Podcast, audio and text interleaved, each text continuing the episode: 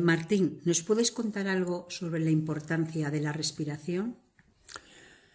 La respiración es la vida. Estamos vivos porque respiramos. La respiración es, coger oxígeno, es fundamental para todo el proceso metabólico de nuestro cuerpo, para estar vivos, es para mantener activo el fuego de la vida. Por lo tanto, respirar es fundamental. Eh, respirar es fundamental.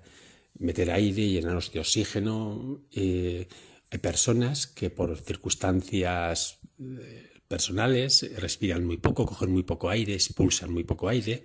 Tenemos que coger mucho aire y respirar mucho aire.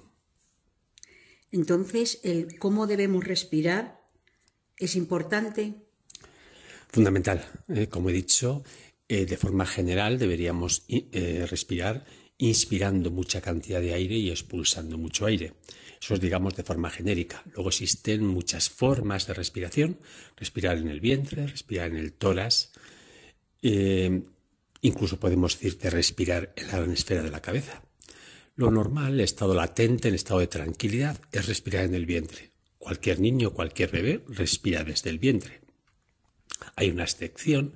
En el caso de las mujeres, las niñas bebés, en algún momento de su vida, de vez en cuando respiran con el tórax, hacen prácticas de respirar con el tórax, puesto que en el momento que estén embarazadas tendrán que respirar con el tórax, no pueden respirar con el vientre, el feto se lo impide. Pero los niños siempre respiran con el vientre.